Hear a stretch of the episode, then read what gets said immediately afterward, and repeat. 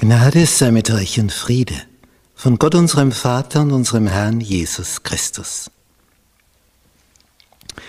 Wir studieren das Thema Erziehung, Bildung. Lektion 6. Weitere Lektionen vom Meisterlehrer. Mittwoch. Eine Frau redet zurück. Wir lesen im Markus Evangelium Kapitel 7 ab Vers 24 und er stand auf, nämlich Jesus, und ging von dort in das Gebiet von Tyrus. Das ist der heutige Libanon, über die Grenzen von Israel hinaus.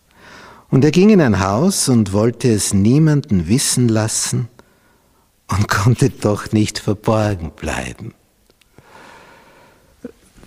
Er ist schon so bekannt, schon über die Grenzen hinaus bekannt.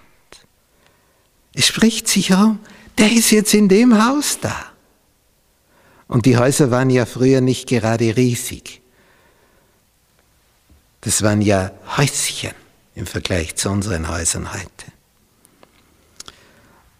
Und es heißt im nächsten Vers, sondern alsbald hörte eine Frau von ihm. Und die hat eine riesige Not.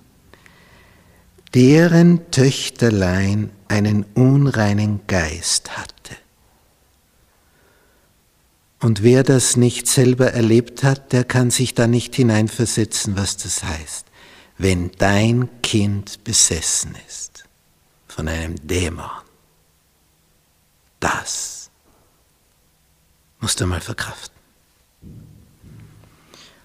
Und sie kam und fiel nieder zu seinen Füßen.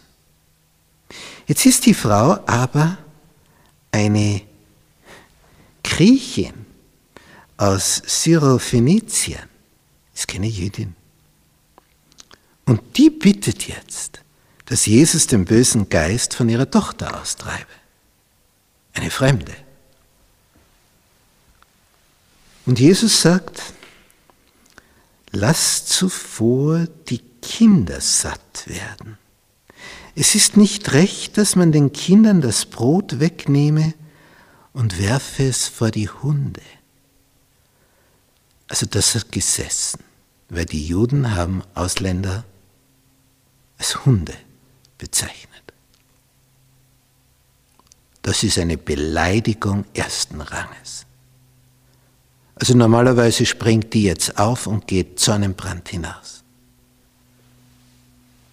Wie geht's weiter?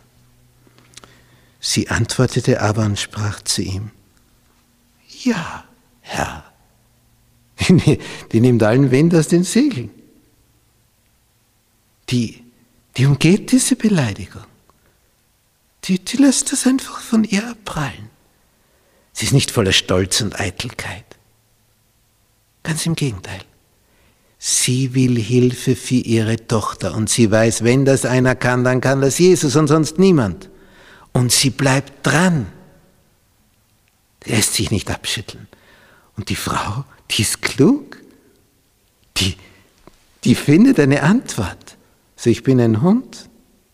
Gut, ja, Herr, sagt sie. Ja, bin ich halt der Hund. Das schluckt sie alles. Schluckt das alles weg braucht keine extra psychologische Betreuung. Aber doch, und jetzt kommt ihre Pointe, fressen die Hunde unter dem Tisch von den Brosamen der Kinder. Es fällt ein bisschen was ab.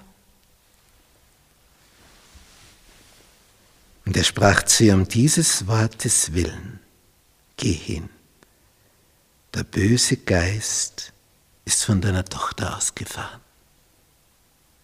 Und sie ging hin in ihr Haus und fand das Kind auf dem Bett liegen. Und der böse Geist war ausgefahren.